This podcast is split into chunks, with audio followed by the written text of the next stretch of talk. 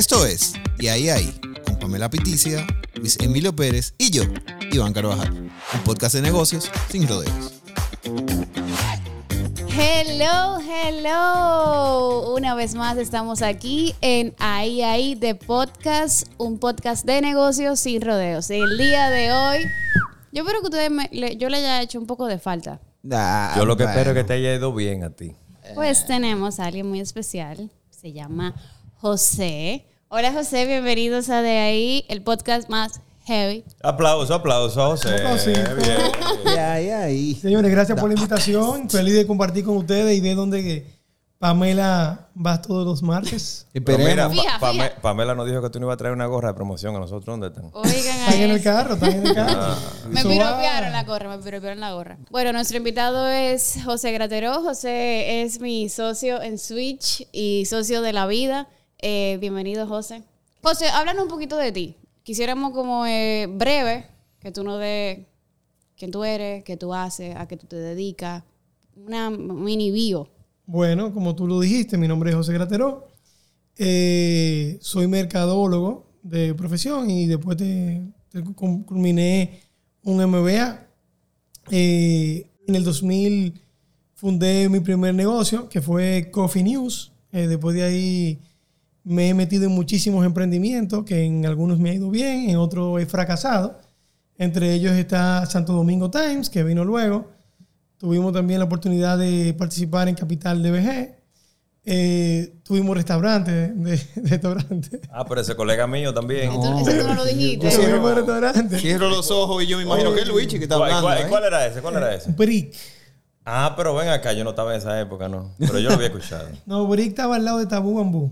Al lado. de- Ah, ya. En la plaza, en la plaza. Sí, en la, En la plaza, en la plaza. Eh, también tuvimos la oportunidad de tener programas de televisión ¿Cómo? en un intento fallido de llevar Santo Domingo Times a la televisión. Eh, Ah, Yo pensaba que te iba a decir que te fuiste de lo que empezaste en Mango también. Pues aquí está la calculadora, la estamos tirando ya la vaina. no me acuerdo de esa época de Mango. Es verdad, que, También. traba- es verdad que trabajas en Switch, no se acuerda tampoco. También tuve la oportunidad, eh, una oportunidad súper interesante de dirigir una operación eh, multinacional en Puerto Rico, que era la oficina de Javas eh, en Puerto Rico. Yo la lideré desde el 2010 hasta el 2019. Eh, luego también tuve la oportunidad de, de participar en America's Media Group, que era un broker de medios especializado, eh, dirigido al sector inmobiliario de lujo, eh, por el 2006, 2007 más o menos. Eh, y eh, ahora, en esta etapa, eh, que de verdad me encanta la etapa en la que estoy ahora mismo, estoy participando con Pamela en Switch, La mejor etapa. la mejor etapa. Best. The best. Me encanta, la verdad que me, me gusta porque ahora estoy haciendo muchas cosas y muchas cosas, cosas que me gustan mucho. Una de ellas es participo en, en- en un fondo inmobiliario privado. Me encanta el sector inmobiliario. Eh, participo también en, en Switch, como ya dije, con Pamela. También tenemos un emprendimiento súper cool que se llama Educology Hub, que es una plataforma de e-learning, la cual yo soy parte de, del board, vamos a decir, o socio de, este proyecto. Eh, y por último, eh, asesoro a una empresa que se llama Zip Group, que es del grupo, que da asesoría en sostenibilidad e innovación. O sea, participo un poco ahí también. Entonces, en eso estoy eh, hasta ahora. Ven acá, y todo eso te cabe en LinkedIn a ti. Lo tenemos resumido en LinkedIn para que no, digan Por que eso, el por eso es que yo digo, como yo lo conozco tanto y yo sé ya esta historia, yo le decía a, a- a- a los chicos, es que José no pone todos los huevos en una misma canasta. Él va viendo. Sí, pero. Y, wow. fa- y falla, y le va muy bien, y hace esto, y hace lo otro, y todo. O sea, que eso yo me lo encuentro también, que como el No, y, que, y que le dé el tiempo, ¿eh? Mucha gente que pone los huevos en una sola canasta. O sea, que dice, dependen de un sueldo, de una sola entrada para vivir. Pero en este caso, este hombre es más que los pulpos. Mire, ¿cuántas son? No, hay cero pulpo. No, la verdad es que uno, uno tiene que, que diversificarse y más eh, encontrar lo que a uno le apasiona. Lo que a uno le apasiona, en mi caso, me encanta eh, hacer proyectos. Vivo eh, de hacer nuevos proyectos. Ahora, sí, sí te puedo decir que, que cuáles funcionan o cuáles me han funcionado a mí. Los proyectos que por lo general yo, so- yo los gestiono. He, he participado en algunos proyectos que yo no gestiono y, y como, vamos a decir, Brick, que no, que no, no lo gestionaba yo. O sea, es- son proyectos un poquito más complejos. Ok. O sea, que me gustan proyectos en los que yo tengo cierta injerencia y cierta participación. O sea Pero- que dentro de la parte del éxito es involucrarse. Tú 100%. Pero, 100%. pero vámonos a la etapa de, del dial-up. ¿Qué visión? O sea, ¿cuál era tu idea? Tú empezaste, muchacho joven, al fin. O sea, o sea la transición, esa innovación que tú tuviste en esa época. Que, tú- Con, con lo que había, ¿eh? que Porque, yo o sé que tú estabas cantando con lo legal y todas esas cosas, pero ¿cuál fue la idea? No, tú sabes que yo creo que yo siempre he sido muy inquieto y muy como emprendedor, muy de hacer cosas. Eh, y la verdad es que, que el tema del emprendedurismo me salía de muy joven. Desde vender aguacate en la esquina de mi casa. Aguacatero. mira. Aguacatero por dos días fui. Cuando me di cuenta que cada aguacate valía 10 pesos. Tú estabas como conquistando a la vecina con los aguacates. No, eso, eso- eh, eh, él vendió esos dos días de aguacate para poder decir eso hoy en esta historia. Sabes que la verdad que ese caso de aguacate es interesante y era básicamente yo tenía un propósito y era hacerme socio del Body Gel, que en aquel momento era Oye, esa vaina. un gimnasio interesante. La- No, no, no. Básicamente yo motivé a un grupo de amigos a hacernos socios del Body Gel. En aquel momento pudo haber sido 94, 95. Y increíblemente, señores, eh, en ese momento decían que costaba 600 pesos. Cuando fuimos a inscribirnos todos, costaba 1.200 pesos. En esa época. En esa época, 1.200 la inscripción. Yo tenía 600. Mis amigos podían tener los 1.200. Yo no. Entonces, todos se inscribieron después de yo motivarlos y yo no me pude inscribir porque me faltaban los 600 pesos. Guay. ¿Cómo? Y yo dije, bueno, ¿qué yo voy a hacer? Entonces yo le pregunté a un amigo, a Subero, un hermano mío, que si yo podía tomar un par de aguacates de su mata, pues yo venderlos en la calle, a ver si llegábamos a los 600 que faltaban. Pero 600, 10, entre, 600 entre 10. Pero tú mataste a esa gente con los aguacates. es- bueno, pues 600 entre 600 10. aguacates. Manito, no señores. importa esa época. No, no, no. Señores, no había forma de yo juntar los 600 pesos de aguacate limpio. Entonces, después de ahí, lo que dice fue. Yo, ma- bueno, yo, yo me estoy imaginando este pana que había en la mata tomando los aguacates. No, pues después de Maroteando ahí. Señores, Uh, literalmente, dos días vendiendo los aguacates en la calle. Yo decía, yo vendía tres, cuatro aguacates al día. No sé, mira, yo en este, en este ritmo no voy a llegar a los 600 pesos. Y después me puse a pensar que un tío vendía zapatos. Y digo, bueno, vamos a comprar, vamos a vender zapatos. Claro. Eh, salimos con ese periódico, que era un periódico de entretenimiento que se publicaba semanalmente en restaurantes y cafés. Y la tesis era sencilla, es decir, en esos restaurantes, cuando tú estés esperando el café o qué sé yo qué, vamos a darle algo a la gente para que se entretenga. Entonces, eh, eh, obviamente, el periódico era limitado porque ten- tenía 32 anuncios, 3 por 2. Entonces, de ahí fue que nació la idea de, de yo evolucionar de, de este periódico, que era una sola página, a irme a una revista. Claro. Entonces, en 2003, invito a, a Evelyn Betancourt. No había redes todavía. O sea, tú estabas. No, en, el, estaba- en el 2003, en medio de, de la crisis. Bueno, o sea, nosotros en en ahí cayéndose a pedazos y el tipo haciendo negocio. ¿Tienes tu cuartico en Banintel también? Ya tú sabes. No, no, no, pero nosotros, señores, 2003, con el dólar al 56, 60, no me acuerdo cuánto, sacamos este producto, eh, Santo Domingo Times, que era una propuesta súper disruptiva en ese momento porque era una revista de un formato eh, eh, 9x12, o sea, grande, Claro. gratuita, y te, llevaba te le llegaba a tu oficina. Ninguna revista tenía esa metodología de distribución. Por eso yo creo que, que tuvimos como cierto éxito, obviamente. También había una propuesta editorial muy poderosa que, que sustentaba la parte publicitaria. Pero ¿por qué una revista? O sea, yo sé que tú primero un periódico, pero ¿por qué en sí una revista? ¿Dónde salió eso? ¿Dónde surgió? Mira, eh, eh, yo lo que vendía era anuncios, vamos a decir. Yo tenía el periódico Coffee News y, y- y el proceso evolutivo de yo seguir vendiendo anuncios era, bueno, vamos a buscar un formato más grande que me dé oportunidad De vender más. de vender más, de Claro. más. Y ya los contactos tú lo tenías. Ya yo tenía los contactos porque tenía anunciantes y era un, vamos a decir, un proceso evolutivo natural. Y la pegaste bien. La pegamos. ¿Cuántos anuncios tú vendías? Mira, nosotros, cuando yo estaba en Santo Domingo, nosotros logramos vender 95, 100 páginas. En esa época. No, ¿Tú, tú el señor, el señor tiene todavía de eso. Él mandó para afuera, que- para los bancos de Suiza y todo eso. Ahorita no le interesa eso. No, no, no, los, los costos eran muy, muy. Sí, muy eso te quería preguntar. O sea, dime la estructura de costos en ese tiempo donde no habían diques máquinas super eficientes, transporte y Bueno, todo eh, eso. eh, Era de altísima calidad, tanto así que eh, era difícil porque la revista salía cada dos meses. Entonces, es decir, con una tirada, nosotros teníamos que financiar eh, vamos, la parte editorial, imprenta, estructuras, eh, eh, local, todo eso. Eh, no, no era fácil realmente. Claro. Pero, ¿y cuál fue la evolución natural de eso luego? Bueno, de ahí, vamos a decir, de Santo Domingo Times, eh, nosotros hicimos un intento de llevarlo a la televisión. Un proyecto súper cool, realmente. O sea, pero eh, Santo Domingo Times eh, era una propuesta eh, de estilo de vida que, que tú podías controlar quién le llegara a la revista. En televisión abierta tú no puedes controlar quién va a ver el programa. Pero, pero una pregunta, ¿ese fue el programa que tú dijiste que fue fallido? Sí, porque duramos más o menos 10 meses, un año, gracias. Pero tu, la- tu parte era más producción, tú estabas... No, lo mío era ventas. Ventas. Pero ¿qué pasa? El target de la revista no, no, no veía televisión. Claro, claro. Entonces tú atraer ese target a un programa de televisión era complejo. Era, era una labor titánica. Claro. Entonces, Y eso, no, y eso no lo vieron antes de lanzar. ¿no? Lo- era, eran parte como de, de los retos que tenía el proyecto. Pero al final del día, uno se aventura y uno trata. Y tratamos ocho meses, un año, y no funcionó y, lo cerramos y, punto. Y no pasa nada y seguimos con la revista. Y una cosa ahí, José. Cuando vemos parte de lo que tú has hecho, de lo que has crecido y todo eso, hay un punto importante donde creo que te diste mucho a conocer. No era que no te dabas a conocer antes, y era con Capital DBG. Una firma que logró crecer muchísimo. Cliente top. Y, y hacían una propuesta súper creativa e innovadora. Ya veo por qué.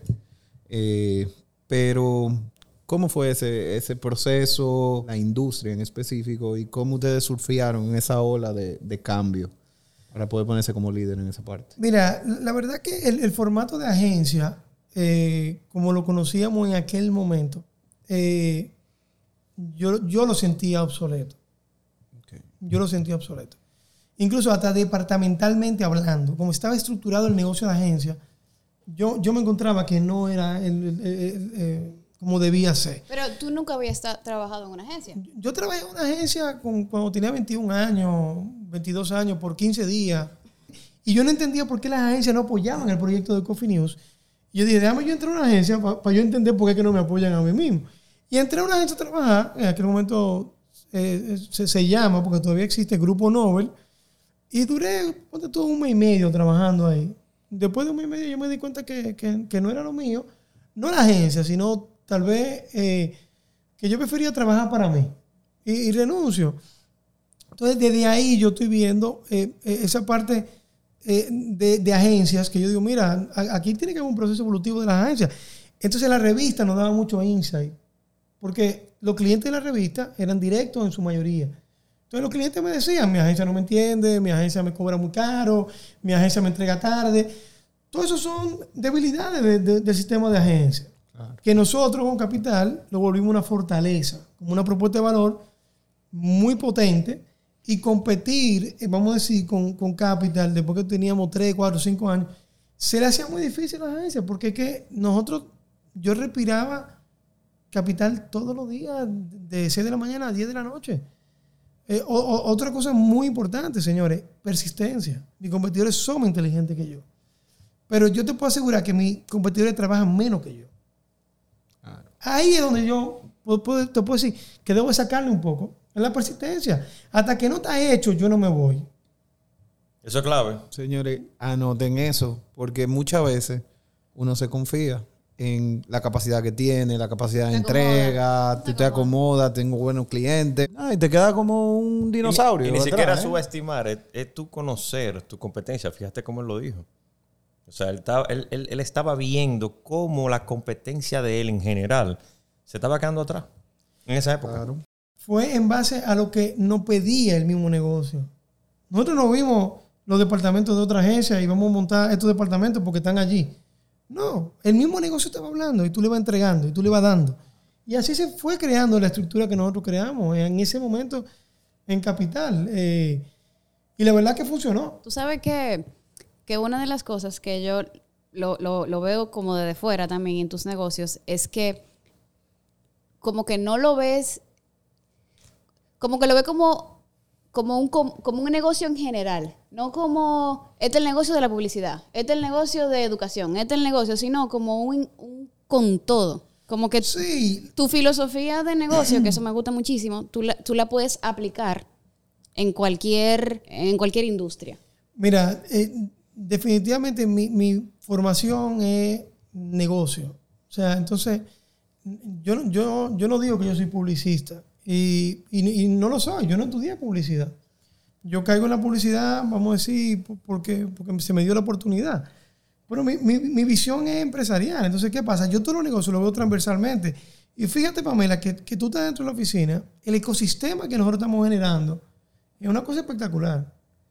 ¿Cómo un negocio le agrega valor a otro? Y una cosa, cuando tú hablas de ecosistema, qué bueno, porque aquí estamos hablando de innovación y siempre se queda aparte de ecosistema. Mucha gente se queda con ecosistema. Ecosistema para el público. ¿Cómo tú defines lo que ha hecho el ecosistema, lo que ustedes han creado, a la propuesta de valor que hoy tiene Switch? ¿Sabes lo que pasa? Es que cuando tú tienes eh, equipos de trabajo multidisciplinarios, con visiones eh, eh, distintas, pero obviamente con, con una visión clara empresarial, es muy rico lo que se forma ahí adentro. O sea, a veces yo estoy hablando de Madrasi, de un, de un inmueble, y Pamela me está preguntando, ¿y, ¿y cómo es esto? ¿Cómo funciona? Entonces, ese, esa discusión estratégica que se dan empresa por empresa, que yo quisiera que fuera una sola empresa y no seamos cuatro empresas como somos las que operamos ahí adentro, es muy rico lo que se vive ahí adentro. Vayan un día, pasen ese mediodía con nosotros. No, sin, sin falta y, te ayudamos. A mí me dijeron que brindan de todo ahí adentro. Yo voy para allá. de todo, de todo. De Y todo. Luigi da loquito por invertir en el fondo. Yo no sé si tú se lo va- le vas a abrir eso, bro, Luigi.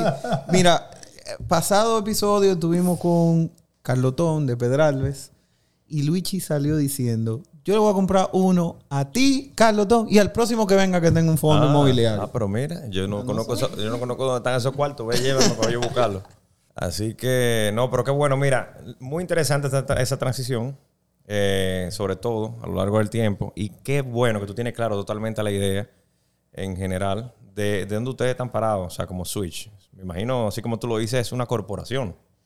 Una corporación con... con, Se oye, con- se oye bien. Mira, se, se oye mucho. y Yo le decía, yo le decía a Pamela en estos días, se lo dije. Pamela es la gerente general de Switch. Y hoy, hoy, eh, es chulo tú decir que ella, que ella es gerente general de Switch porque hoy tenemos una estructura de trabajo. Pero haber dicho esto hace 10 meses, donde éramos tres personas, cuatro, cinco personas, yo soy la gerente general, no vale nada. O yo soy el CEO de Switch cuando somos cuatro personas. Sí, Eso no tiene ningún valor. El LinkedIn se va a ver bonito. El link se ve bonito, pero de verdad, la estructura que se está creando en Switch y la visión de trabajo que nosotros tenemos eh, es muy poderosa. Háblame de eso. O sea, háblame de, de- de la actualidad en ese sentido. O sea, actualmente ustedes están trabajando proyectos enfocados en comunicación, en comunicación eh, publicitaria. Correcto. Fuera bueno saber de esa parte para que los oyentes puedan conocer un poco de ustedes. Y, oye, me nota de más que lo contraten, ven acá. Ot- Otra, otra, mano, otra mano más para su bolsillo. No, nosotros tenemos una propuesta 360, es decir, damos servicios de digital, de, de BTL y ATL, eh, bastante disruptiva, con, con un, vamos a decir, con un enfoque muy en el tema de innovación, en el tema de experiencia y en el tema de conexión.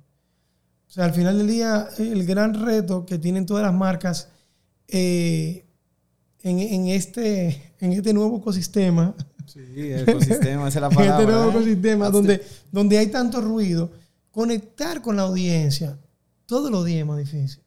Totalmente. Y, y ahí es donde Y hay gente estamos. complicada, ahí aparecen clientes que son complicados. Yo soy uno que son compli- soy complicado. Pero complicadísimo. Yo soy muy señor. complicado, Wow. el que me conoce lo sabe, pero hay clientes que ustedes le quieren poner la, la- óyeme, el, pro- el proyecto más allá de lo que ellos están pidiendo y son enredados. O sea, ¿cómo ustedes se hacen con esos clientes así que son tan... Tan Luigi. Mira, sí, pero te voy a decir algo. La verdad es que nosotros tenemos un enfoque eh, muy en las relaciones eh, y le buscamos la vuelta. Nosotros no nos trancamos, nosotros no somos eh, divos de la publicidad y que, que nos trancamos con un concepto. No, nosotros sabemos obviamente negociar nuestro punto con los clientes y llegar a términos medios donde el cliente se sienta satisfecho. Y, Eh, y- José, José negociante, señor. Tú no lo miras mal, tú no lo miras mal al cliente, nunca. señores, nadie conoce más su marca que el mismo cliente. Eso es así. O sea, lo más importante. Sí, pero a veces tú lo asesoras, a veces tú le dices, mira, yo creo que yo te recomiendo esta parte de este lado, porque No, no, definitivo. Y ese es nuestro trabajo. pero incluir en la mesa de trabajo Porque al cliente. Porque, porque perdón que te interrumpa, hay veces que el cliente, porque he estado de ese lado, Está emocionado, uno- Luigi. no, porque, Luigi está, no, mira, porque yo te voy a decir una cosa. fire. Uno, yo que he estado de ese lado, que he, tra- he trabajado marca, óyeme, a veces tú tienes la idea de lo que tú quieres hacer, pero tú no eres publicista. Y tú necesitas que alguien te dé ese empujón para tú salir adelante con, con esa campaña, que algo que tú quieres tirar, que tú dices, mielquina, mira, di en el clavo. En ese momento yo le paso, tú- pásale mi teléfono que le buscamos la vuelta. Ah, pues mira. No, claro. Mira, y yo ahí te quería. Porque mucho estamos hablando de nosotros, los socios. ¿Cómo se dio esa sociedad, señor? O sea, todo el mundo, los Mira. fans de nosotros, quieren saber Yo te voy a con decir quién algo. está asociado la señorita Pamela, sorority girl. Que mira, oye, Tú eres sororo, tú eres sororo también. rompió en las redes. Porque si tú no eres sororo, tú estás complicado. Pregúntale a Pamela. Pregúntale a Pamela. el papá de los sororos. El soror, Mira. soror, soropath. La verdad es que fue muy orgánico la, la sociedad mía de Pamela. Y, y fue interesante porque a- antes de ser socio, no- nosotros estábamos colaborando, eh, su, su agencia ADN colaboraba con Switch y Switch colaboraba con ADN. Mira nada, y vimos la- la- la- el formato de trabajo que era tan fácil que yo un día le dije a Pamela, mira, Pamela, nosotros eh, tenemos que asociarnos porque es que nosotros juntos vamos a hacer más. Y yo me puse un poco difícil. ¿Y Mira, cómo, la- cómo- cómo lo logró? A eso? Pamela, Pamela, por ejemplo, cuando comenzamos, ella iba en la mañana, se desaparecía en la tarde. O sea, tú, tú no sabías, obviamente porque El comenzó. vinito, el vinito. No, que estaba acostumbrado a otras cosas, no, estaba acostumbrado a su independencia. No, vamos a probar realmente. Y, pero sin embargo, no- nos damos cuenta lo bien que nos complementamos. Nos complementamos en la propuesta de valor que nosotros tenemos. Pamela en la parte estratégica y yo te veo en la parte más comercial y en la parte de negocio. Porque cada propuesta que sale de Switch tiene un componente muy fuerte de, de negocio. Que es de lo que yo sé. Yo, repito, yo de publicidad no sé. Sé muy poco de publicidad, pero de negocio sí sé algo. Y esa propuesta de valor de nosotros, donde conjuga la parte creativa que, que trae Pamela sobre la mesa y esa parte de negocio, es súper potente. Mira. ¿y qué más nosotros tenemos que esperar de, José en específico? Más que de Switch Los y de proyectos eso. ¿Cuál es la nuevos. evolución tuya como persona? Vi que tú corriste un maratón. O sea, Sí. tú te das la oportunidad de probar cosas nuevas. ¿Qué es lo próximo a nivel personal? Olvidémonos por un segundo de negocio. ¿Y hacia dónde va esa Mira, evolución tuya? Tú te fuiste a buscar una medalla para allá también. Yo tengo dos medallas, yo corrí ¿Cómo? dos maratones. Y no te dieron los cuartos. Señores, yo les voy a decir algo. Correr un maratón es, es mejor que hacer una maestría. Ustedes tienen que correr 600 kilómetros para correr 41 kilómetros, 42 kilómetros. O sea, el- la, la preparación de un maratón es titánico. Titánico. Y preguntan, o sea, yo hice el, el maratón de Chicago y luego hice el de Nueva York. Y la verdad es que, que fue una experiencia muy rica. Entonces, ¿qué esperar de mí ahora? Bueno, yo me acabo de comprar un motor. Ay, Dios mío. Me fascina, me fascina. No, pero no le recomiende eso a la gente. Me gusta la adrenalina. Ahorita dice él que es eco, que la vaina, que no, Me encanta. que no, que no, que que es eléctrico, Me que, no pasa de 60 kilómetros por hora. No, nada de no, eso. el Eso. motor corre. Eh, me gustaría tener un poquito de tiempo para disfrutarlo. eso es peligroso. Con moderación. Con Ah, moderación. con moderación. señor. Pero, pero sí, estoy como que me compré un motor a nivel, tú me preguntas a nivel personal, me, me gusta, eh, me gusta la velocidad, tengo que admitirlo. Obviamente de una forma prudente, no, no estoy incitando a nadie a que corra, pero, pero eh, me, ¿Qué es me- eso que se siente? Eh, eh, o sea, ¿cómo tú te despejas? No le responda a eso, Iván, que cambió el carro y ahorita se va corriendo por ahí. Mira, ¿Qué- ¿Cómo tú te despejas? Porque con tanta cosa, yo me imagino que la mente a 10 mil. ¿Cómo, ¿Cómo es el momento de la paz que te dé ese, ese sentimiento? Mira, lo que es eso o, o correr, correr me transforma. Cuando yo tengo un, un- un día cargado, Yo lo Me voy a mando- correr. Yo, yo lo, yo lo mando a correr a las 11 de la mañana. me voy a correr. Pero para dónde, no me digas para Lincoln, porque yo, yo vivo por ahí, yo oigo unos tigres dando unos ceritos, una vaina, cuidado. no, no, no, no, Pero estamos hablando de correr, de correr. a pie, a pie. Ah, yo creía que era en el carro, pero dijo que le gustaba la velocidad. Yo me lo imaginaba en el motor ya corriendo. No, no, no. El tema de correr, eh, de correr, eh, de trotar, vamos a decir trotar Sí, para que claro. entienda. Sí, no, es que Luigi. No, no, que yo me lo imaginé con el delivery, que el tigre echando carrera en la calle. Imagínate. No, la verdad que trotar, eh, eh, te- uno entra como en un proceso como de introspección y, y para mí es, es muy rico yo, yo todos los días corro a las 6 de la mañana. Y se hace networking también esa hora. No, ¿o no, yo, yo corro, lamentablemente, eh, eh, yo soy ermitaño corriendo. No, pero hay que quitarse los audífonos, pues No, no, hay gente que no le gusta. No, no. Tú sabes que yo corro con mis amigos y hago pila de coro y hay gente que fueron con de nosotros. lo que hablan. De lo- pero pila, o sea, nosotros chimeamos. Pues bueno, José, mira, para ya ir cerrando, yo quisiera que tú nos, que Dale, tú nos digas como que esos, esas cosas que nos fallan en tus negocios o que tú tratas de que siempre tienen que tener tus negocios para que sean un éxito. No, no, yo, yo creo que, que al final del día, y, volvemos al principio de la conversación, el tema de la pasión. Cuando uno hace algo que le apasiona, señores, Pamela sabe cuánto yo disfruto estar en esa oficina. O sea, yo me siento en mi casa. O sea, y no solo que yo me siento en mi casa, que, que el gran reto que yo tengo es que todo el mundo se sienta como en su casa allá adentro. Y quiero estar ahí adentro, o sea, porque yo, yo, amo mi oficina. Entonces, cuando tú trabajas con ese nivel de pasión, es más fácil. Eso Pero cabe destacar también, José, que nuestra oficina es un espacio muy bonito. Está pensado para que sea armonioso, para que ¿Ustedes se sea acuerdan que nosotros la primera reunión de Yo este podcast. Sí, fue allá en esa oficina? allá. Bueno, ustedes Y pueden dar... súper vistosa. Claro. Ustedes Me- pueden- Después me enteré que el salón de conferencia donde fuimos, gracias a Dios, tuvieron que llenarlo de espacios de oficina. Es, es muy original esa oficina. Ve muy, ve ápera, sí, ¿eh? sí, O sí. sea, Yo digo que una es locura. lugar Pero a mí hay que invitarme a beber para allá. A mí no me estén hablando tanto. A mí hay que invitarme a beber para allá. tenemos que salir al rooftop. No, Donde pero entonces, tú sabes que adicional al tema de la pasión, yo creo que otro tema muy importante es la visión. Yo estoy hoy donde yo me veía que iba a estar. O sea, no es casualidad. O sea, yo no voy a venir aquí y que no, que yo tuve suerte, que tuve... No, no, no, no, no, no. Yo me visualizo, yo me veo. Y eso es la visión. Hacia dónde yo voy es la visión. Y la persistencia, obviamente, porque una visión sin acción es un sueño. Es lo que me ayuda a lograr eh, y hacer realidad la visión que yo voy teniendo. A donde yo me veo. Cuando el diálogo. Cuando- cuando la- Ey, no, pero no le estás sacando la edad. y tú- Ven acá, José. Tú- Óyeme, yo no te llevo más de dos o tres años. Oye. Ay, me mató. Que no me ayude. Ajá. Next. No, miren, nada, señores, súper contento de haberte tenido aquí este espacio. Ojalá te vamos a tomar la palabra, ojalá tú quieras volver.